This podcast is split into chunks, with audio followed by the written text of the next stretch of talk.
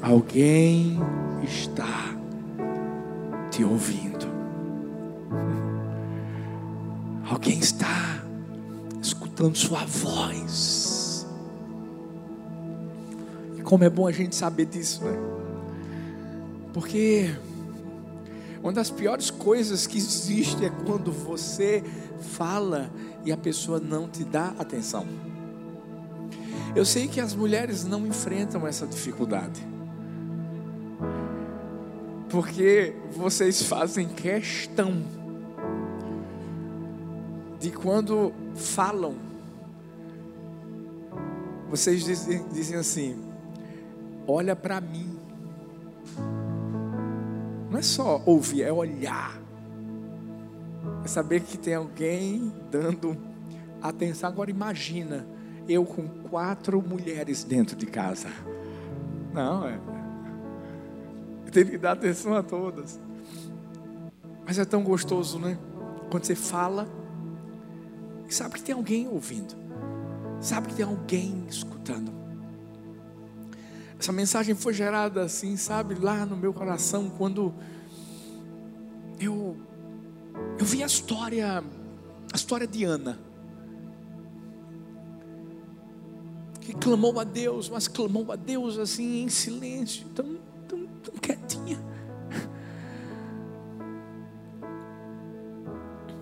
A Bíblia diz que o profeta ali chegou para ela para poder, né, de alguma forma recriminá-la, achando que ela estava bêbada. Porque já passava um longo tempo em oração e em silêncio. E ela mostrou que ela só estava clamando. No íntimo do coração dela, no mais profundo do ser dela, ela estava clamando, certa de que tinha alguém escutando ela. Mas ao mesmo tempo, Deus falou comigo na história daquele cego que gritou: Jesus, filho de Davi, tem compaixão de mim. E sabe, Jesus também ouviu ele. Eu sei que a gente vive situações na nossa vida e, e cada um tem a forma de clamar. O que não pode acontecer é a gente deixar de clamar. Porque quem não clama é porque está acreditando que não tem alguém que ouve. Ana passou um tempo sem clamar. Até que tomou a decisão de correr em direção àquele templo e orar a Deus. Aquele cego foi foi tentado a desistir de clamar, porque as pessoas diziam: para de gritar, você está incomodando aqui, ó. Mas tanto Ana como aquele cego clamaram, foram ouvidos e foram abençoados. Essa mensagem é, é para mim, é para você. É, que, que, talvez dizendo assim, Deus, eu estou orando há tanto tempo, o Senhor está me ouvindo. E hoje a resposta do céu é: Eu estou te ouvindo. Quando a gente entende que o nosso socorro, o nosso clamor nada mais é do que um grito de socorro. O nosso clamor nada mais é do que um ato de confiança em Deus. Que o nosso clamor é sincero, porque quando alguém clama é porque essa pessoa está rasgando o coração. Quando a gente entende que o nosso clamor é um ato de fé, porque mesmo que a gente não veja ninguém, a gente sabe que tem alguém lá. Nesse momento, que a Bíblia diz: clama a mim e responder-te-ei e anunciar-te-ei coisas grandes e ocultas que não sabes. Hum. Basta a gente clamar, basta a gente falar, basta a gente ter a certeza de que tem alguém lá ouvindo a mim e a você. Que o milagre acontece. Eu vi a história de uma, uma senhora, morava no interior. Sua netinha estava muito doente.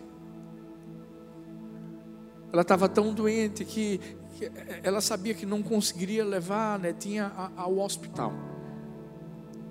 E havia uma cidade próxima do hospital, da, da, da, da uma, uma, um hospital próximo à sua cidadezinha. E ela, ela decidiu ir andando para pedir ajuda para algum médico ir até a casa dela. Quando ela chegou lá, o pessoal disse: Olha, não tem nenhum médico que possa fazer isso, está atendendo o pessoal aqui. E ela saiu daquele hospital desolada, cabisbaixa, até que passou de frente para uma igreja e resolveu entrar. Quando ela entrou, tinha algumas senhoras ajoelhadas, orando. E lá dentro do coração dela, ela disse assim: Eu vou fazer a mesma coisa. Eu vou me ajoelhar eu vou pedir para Deus curar a minha neta. Mas olha a oração que essa mulher fez. Olá, Deus, sou eu, a Maria. Olha, a minha neta está muito doente. Eu gostaria que o Senhor fosse curá-la lá em casa. Por favor, anota aí o endereço. Nesse momento, quando ela começou a fazer essa oração, dava para escutar, as, as, as, demais senhoras estavam perto, começaram a, a querer rir e a querer. E ela continuou orando, dizendo: É muito fácil, é só o Senhor seguir o caminho das pedras. Quando passar o rio com a ponte, o Senhor entra na segunda estradinha de barro, passa a vendinha a minha casa é o último barraquinho daquela ruazinha. E ela disse assim: Olha, Deus, a porta está trancada, mas a chave fica embaixo do tapetinho vermelho na entrada. Por favor, Senhor, cure minha netinha. Obrigado. Quando as aquelas mulheres estavam perto, pensaram que, que, que, que ela tinha acabado a oração. Ela disse assim: Ah, Senhor, por favor, não se esqueça de colocar a chave de novo embaixo do tapetinho vermelho, senão eu não consigo entrar em casa. Muito obrigada, muito obrigada mesmo. Quando Dona Maria saiu daquele lugar, aquelas senhoras começaram a rir. Ah, rapaz, tem tanta gente que não sabe não sabe orar, né? Você viu a oração dela, rapaz? E Dona Maria foi para a casa dela quando chegou lá. Viu que sua netinha, que antes estava lá na cama, estava brincando. E ela olhou para ela e disse: oh, O que foi que aconteceu? Você está melhor? E a netinha dela disse assim: Eu estou, vó. A senhora não sabe o que aconteceu. Chegou um médico aqui em casa me deu um beijo na testa e disse que eu estava curada. Eu me senti bem e comecei então a brincar, esperando a senhora chegar. A outra coisa, o médico disse para eu falar para a senhora que foi fácil chegar aqui e que ele colocou a chave debaixo do tapetinho vermelho.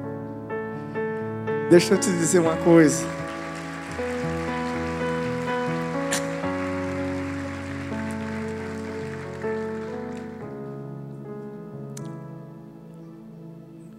Deus cuida da nossa vida nos mínimos detalhes. Porque Ele nos ouve nos mínimos detalhes. Talvez você diga assim, pastor, mas é porque eu não sei orar. Quem disse que você não sabe orar? Orar é isso. Clamar é isso, é, é falar, é abrir o coração. E é, e é mostrar para Deus o que está lá dentro, porque Deus te escuta. Hum. Quais são os momentos que Deus me escuta, pastor? Primeiro, Deus te ouve quando a dor te silencia.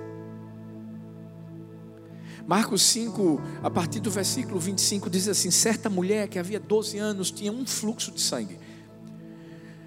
Havia padecido muito com muitos médicos e despendido tudo quanto tinha, nada lhe aproveitando isso, antes indo a pior. Ouvindo falar de Jesus, veio por de trás entre a multidão e tocou na sua veste, porque dizia: Olha o clamor dessa mulher. Se tão somente tocar nas suas vestes, sararei. E logo se lhe secou a fonte do seu sangue, sentiu no seu corpo, está já curada daquele mal. E logo Jesus, conhecendo que a virtude de si mesmo saíra, voltou-se para a multidão e disse: Quem tocou as minhas vestes? E disseram-lhe os seus discípulos: Vês que a multidão te aperta e diz: Quem me tocou? Ele olhava em redor para ver a que isto fizeram. Então a mulher, que sabia o que lhe tinha acontecido, temendo, tremendo, aproximou-se, prostrou-se diante dele e disse-lhe toda a verdade. E ele lhe disse: Filha, a tua fé te salvou, vai em paz e ser curada deste teu mal. Ei, Deus te ouve quando a dor te silencia. Essa mulher estava há 12 anos vivendo esse fluxo, essa hemorragia. Já tinha ido atrás de todos os médicos. Ou seja, era uma mulher que tinha dinheiro e não havia conseguido encontrar a solução para o seu problema. Ou seja, ela carregava em si uma frustração, primeiro a, a, a, frustração da perda do sangue, depois a de não ter uma resposta. Gente, a vida física, a vida emocional, a vida social dessa mulher, infelizmente estava destruída. Fisicamente, por conta do seu fluxo, o sangue que ela perdia, e sangue é força, sangue é vida, sangue é saúde, sangue é vigor, a gente sabe disso. E quando a gente fica sem sangue, vem anemia, vem fraqueza, vem doença, vem fragilidade, vem depressão, vem morte. Essa mulher estava mal fisicamente, mas não só no sentido físico, no sentido espiritual, no, no, no sentido social também. No sentido social, ela era considerada uma mulher impura. Isso reverberava também na vida espiritual dela, porque ela não podia ir ao templo, ela não podia buscar Deus. Porque todos olhavam para ela e sabiam que tinha alguma coisa errada. Mas essa mulher não desistiu. Escuta, essa mulher não desistiu. Eu acho que é uma grande lição que a gente precisa aprender, mesmo diante de, de muitas impossibilidades que a gente vive na vida. E a gente tem que continuar acreditando, tem que continuar clamando, tem que continuar tocando o coração de Deus. E foi isso que ela fez. Ninguém sabe o nome dessa mulher. Alguns dizem que provavelmente ela era uma moradora de uma cidade chamada Cafarnaum.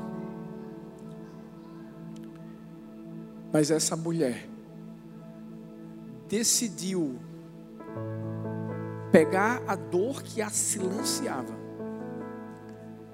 e decidiu clamar, mesmo sem forças, porque deixa eu te falar, nesse caso aqui, essa mulher orou dentro do seu coração.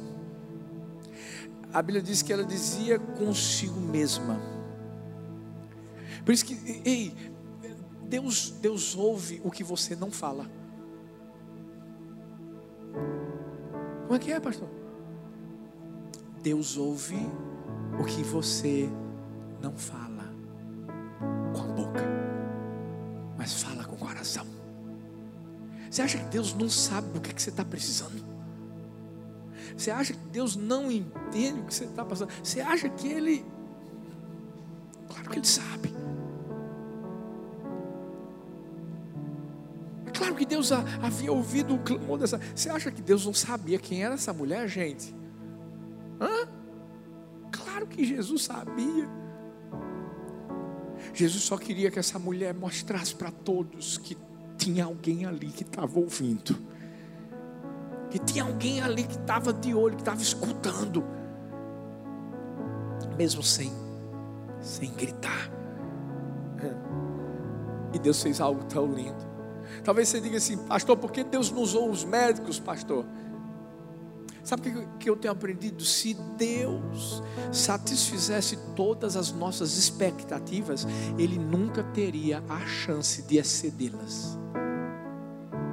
Tem coisas que você está dizendo assim, Deus faz desse jeito. E Deus está dizendo assim: não, não, não, não. Você vai ver como eu vou fazer.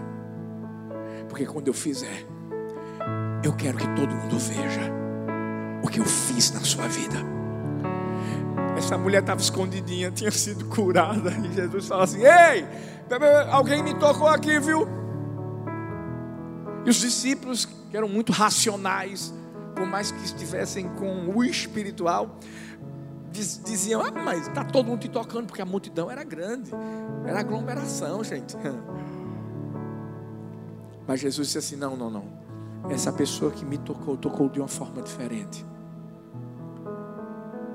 E naquele momento, aquela mulher temendo, tremendo, porque achava que tinha, era algo ruim, meu Deus, Deus agora vai. Não, não. Ela disse: Fui eu. E a Bíblia diz que ela contou a história. Ela contou a história. Vou dizer de novo: contou a história. O nosso clamor tem que se tornar uma história. A nossa oração tem que se tornar um testemunho. A, a, a, nossa oração tem que se tornar uma inspiração para que as pessoas saibam que tem alguém ouvindo elas. Por isso que naquela hora Deus, Jesus permitiu que ela contasse para todo mundo o que aconteceu. O poder de Deus foi derramado sobre a vida dela. E a dor que a silenciava acabou se tornando o grito da sua alma. Sabe que a dor que você e eu enfrentamos,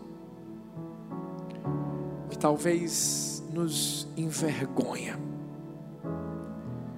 Vai ser justamente aquilo que Deus vai usar como um megafone para abençoar a vida de pessoas, honrar a Deus, mas para abençoar muito a sua vida.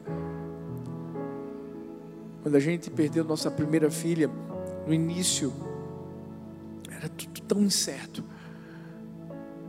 A dor intensa. Mas a gente entendeu essa verdade, esse princípio. Deus estava ouvindo a gente. Enquanto aquela dor nos silenciava por um momento, Deus continuava ouvindo, a gente continuava orando, a gente continuava crendo. E é por isso que hoje Graças a Deus, através do que a gente viveu, eu estou cansado de ir para vários lugares do Brasil, do mundo, e pessoas chegarem para mim dizer, dizerem assim: Uau, eu, eu conheci a igreja do amor, conheci vocês, através do testemunho você vai dar conta.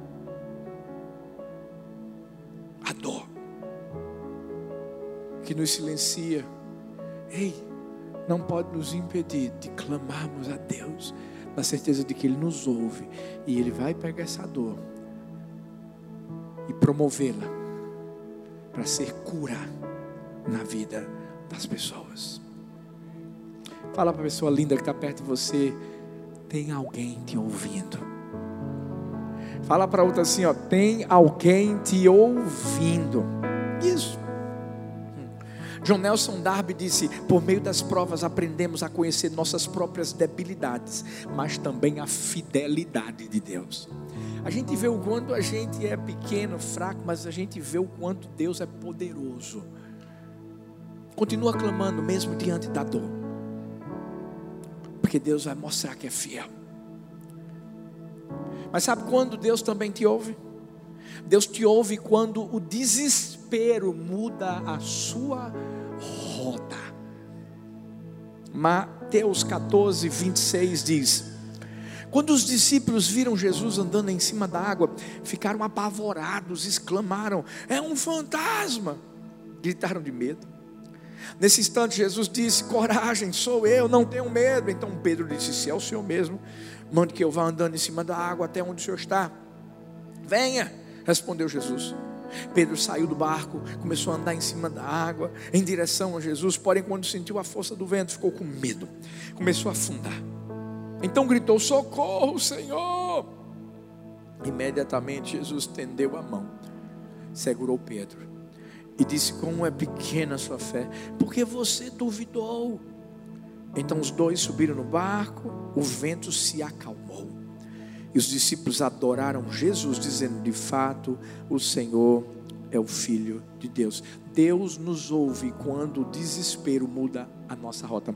Sabe quando está tudo muito bem, tudo tranquilo, tudo maravilhoso na nossa vida e do nada vem um vento que muda tudo? Porque é assim.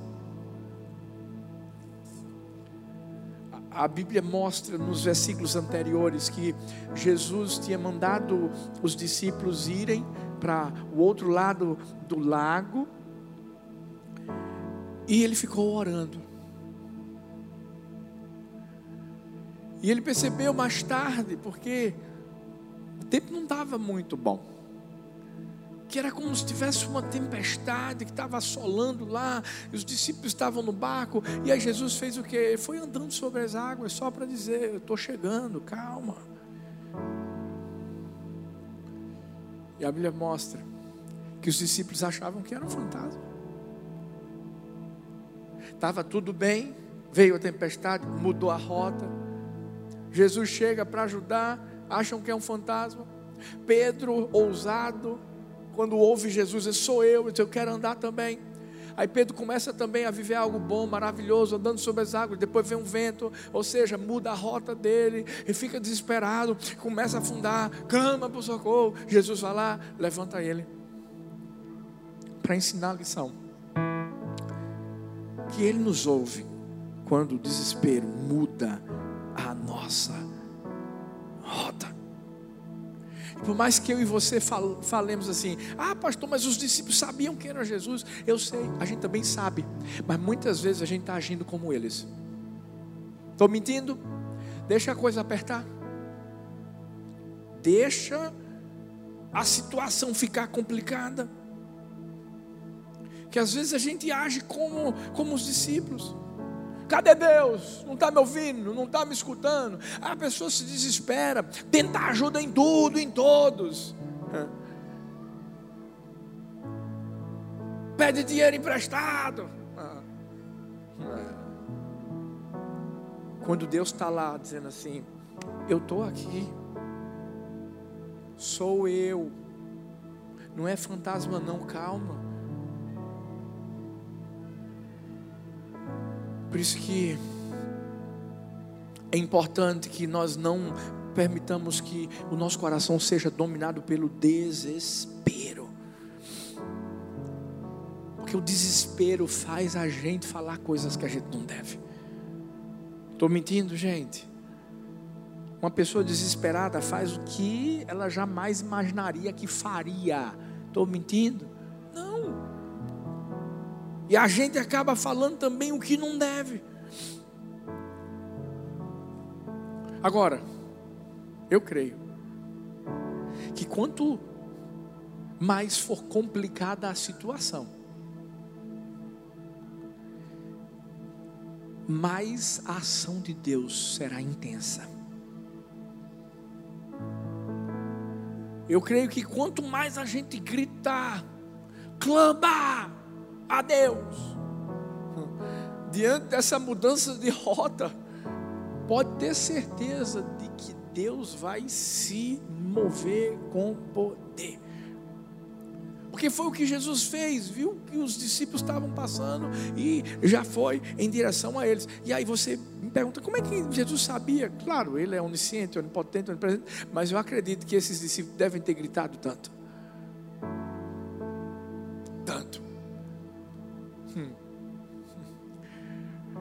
Porque nos momentos difíceis da vida, gente, quando a gente está passando por uma coisa ruim,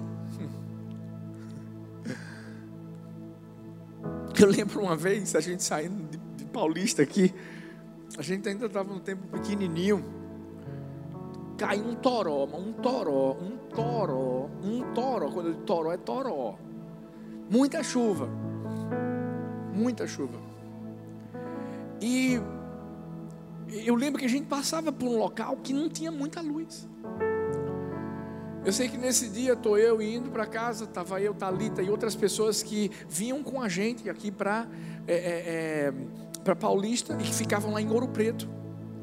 O carro parou do nada. Tudo ficou escuro. Chuva para caramba caindo. Sabe o que aconteceu? Talita se desesperou. Você já viu Talita desesperada? É só você imaginar como é que ela fala nas mensagens. Essa mulher disse assim: bora orar. Em nome de Jesus, vamos orar, vamos orar, vamos orar, vamos orar, vamos, orar, vamos, clamar agora. Deus manda alguém, Deus. Deus manda alguém, Deus. Deus manda alguém, meu Deus do céu, protege a gente. Livra de todo mal. Daqui a pouco bate uma pessoa no caso. Pá, pá, pá, o cara assim, está precisando de ajuda? Lá no meu coração eu disse assim, rapaz, ainda bem que eu casei com essa mulher. Essa mulher tem uma conexão rápida. Eu acho que são as muitas palavras que ela fala.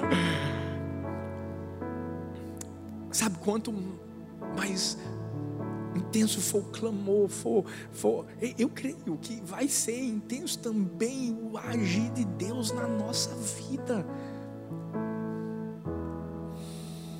Essas situações, sabe?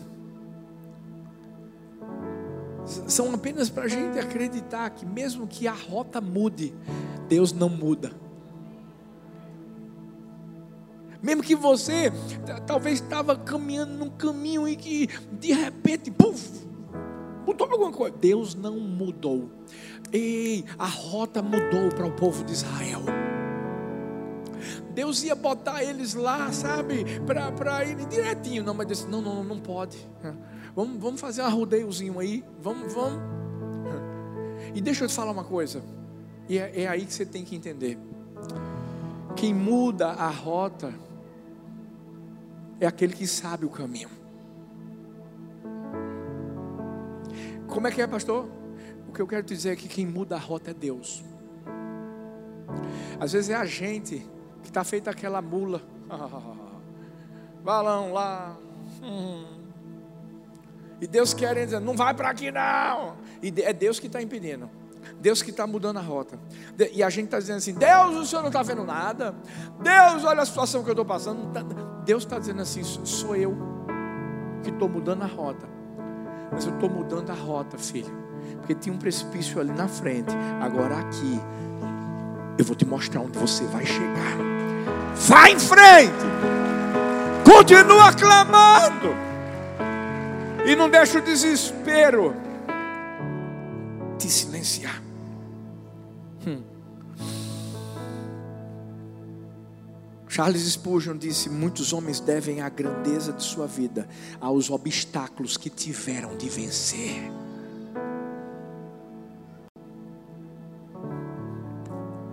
Você dissesse assim, pastor, se o senhor tivesse a chance de chegar para Deus e dizer assim: Deus, não deixa eu passar pelo que eu passei com minha primeira filha. O senhor faria isso? Eu estou falando de verdade. Eu diria a Deus: não. Pode até parecer algo assim tão contraditório, pastor, mas chorou para ela ficar boa. É. Mas eu entendi. Fazia parte da minha rota. Eu tinha que viver aquilo. Tem coisas, filhos, que a gente não tem a opção, a gente tem a obrigação de viver. E quando você vive, na hora, é, a gente faz como, como Pedro e diz assim: estou afogando, Deus. Deus, olha eu aqui. A gente pensa que, poxa, vai acabar tudo, agora pronto. E é nesse momento que Deus estende a mão para dizer assim: Eu te escuto, filho. Mas isso aqui é para você chegar ali, ó. Vai lá. Não reclame da rota que você está tá trilhando hoje. Não, não. Talvez você diga assim, pastor, mas está tudo tão bagunçado. Deixa eu te dizer. Não olha para a bagunça da rota, olha para aquele que conserta a bagunça.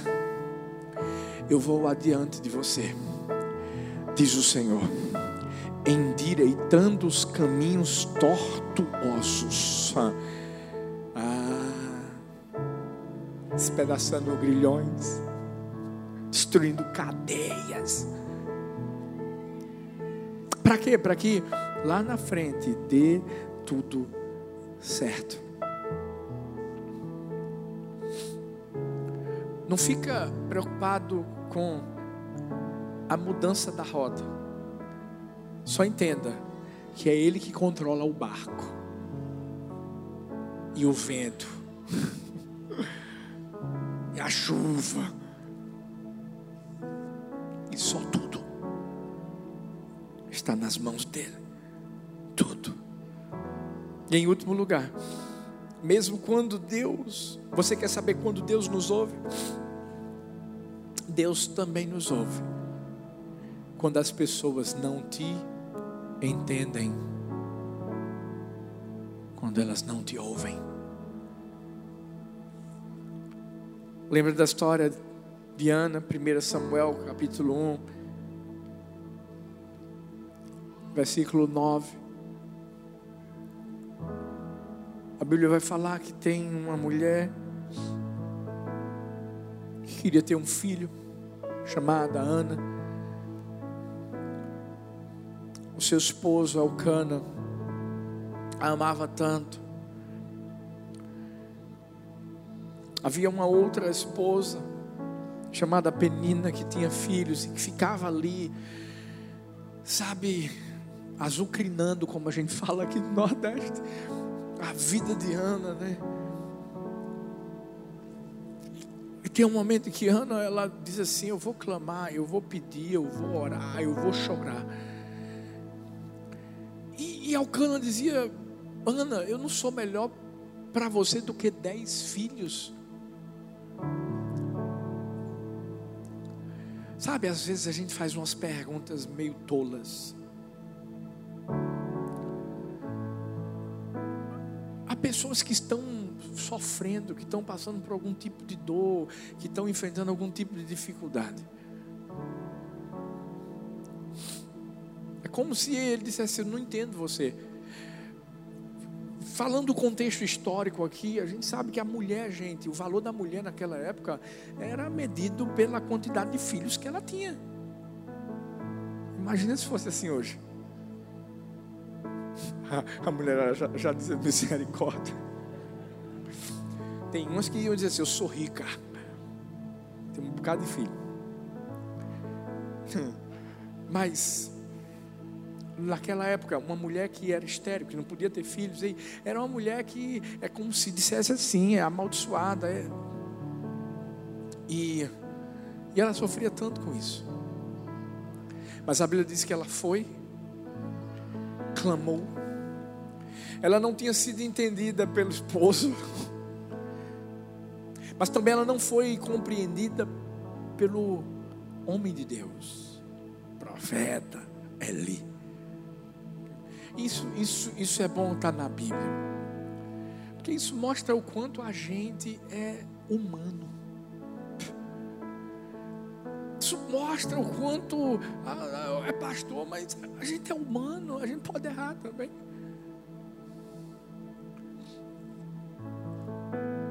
Ana ora, ela lhe diz que ela está bêbada. Ela diz: Não, não, não, não, não estou bêbada, não. Estou orando, estou clamando, eu quero ter um filho. Engraçado, porque aquele que, naquele instante, como um profeta, ao invés de ter falado antes uma palavra de Deus, falou uma palavra humana. Mas depois, foi boca de Deus na vida dela. Disse assim: Assim seja, conforme você pediu. Essa mulher saiu de lá alegre, sabendo que Deus ia cumprir aquilo que ela tinha pedido.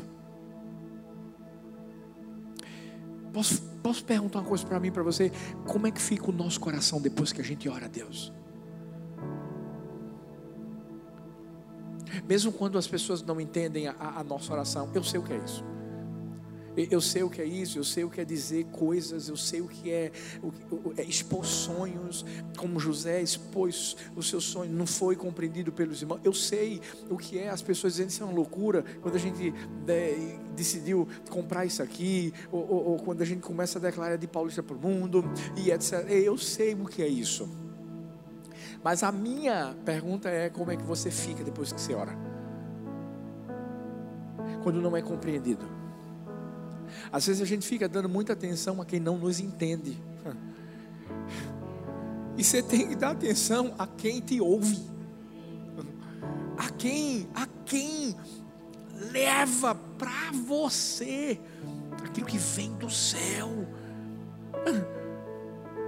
Por isso que Ana saiu de lá dizendo assim: estou grávida, pronto, acabou-se. Foi. Ela saiu de lá assim, gente. Agora eu vou, eu vou pegar o cana hoje. É o cana que se prepare. E Deus é tão lindo, gente. Que aquela mulher teve um filho. Hoje minhas filhas estavam lendo a Bíblia, eu perguntei o que, vocês leram hoje. E Laura disse assim: Ah, eu li sobre, é, sobre um, um cara aí, pai, que ungiu o rei Davi. Um cara.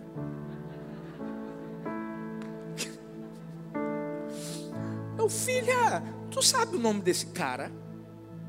Aí ela, hum, aí eu, Sam, ela, Samuel. Samuel, filha, é profeta. Tu sabe quem foi a mãe dele? Aí ela começou a se lembrar da história. Ana, pá, pá, pá, pá. Meu Deus do céu. Você já tem ideia de onde o seu clamor vai chegar?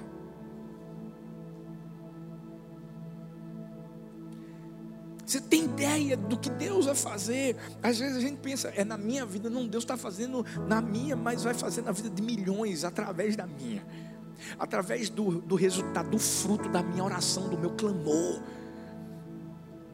Porque Samuel, meu Deus, que homem ungido. Para mim, para mim na, na, na, na Bíblia, assim, sabe, realmente um dos únicos profetas que podia dizer assim, como ele fez, ó, acabei o ministério agora. Tem alguém que tem alguma coisa de errado para falar de mim? Se tiver, fala, pode falar. Todo mundo reconheceu o homem de Deus que ele foi, mas por causa do clamor de uma mulher, que mesmo quando não era entendida, ela sabia que estava sendo ouvida. Não presta atenção a quem não te entende. Fixa seus olhos em quem te ouve, quem te escuta, e ao mesmo tempo abençoa o seu coração. A oração de Ana foi uma oração bem baixinha. Saiu daqui, ó, de dentro. Mas foi uma oração tão poderosa. E quando Deus a ouviu dizendo assim, eu vou, eu quero um filho. E ela foi detalhista, eu quero um filho, eu quero um homem. Mas esse homem vai ser teu. Deus ama quando a gente ora e a motivação do nosso coração é sempre, sempre, sempre engrandecer o nome dEle. Porque talvez você está dizendo assim: Eu estou clamando, pastor. Deus não está me escutando. Não, Deus está te escutando. Ele só não vai fazer o que você está querendo. E não vai fazer por quê? Porque você está pedindo mal. Porque talvez o seu coração não está com a motivação certa. E as coisas não estão fluindo. E aí você tem que se realinhar com aquilo que Deus quer fazer na sua vida. Fique em pé no seu lugar.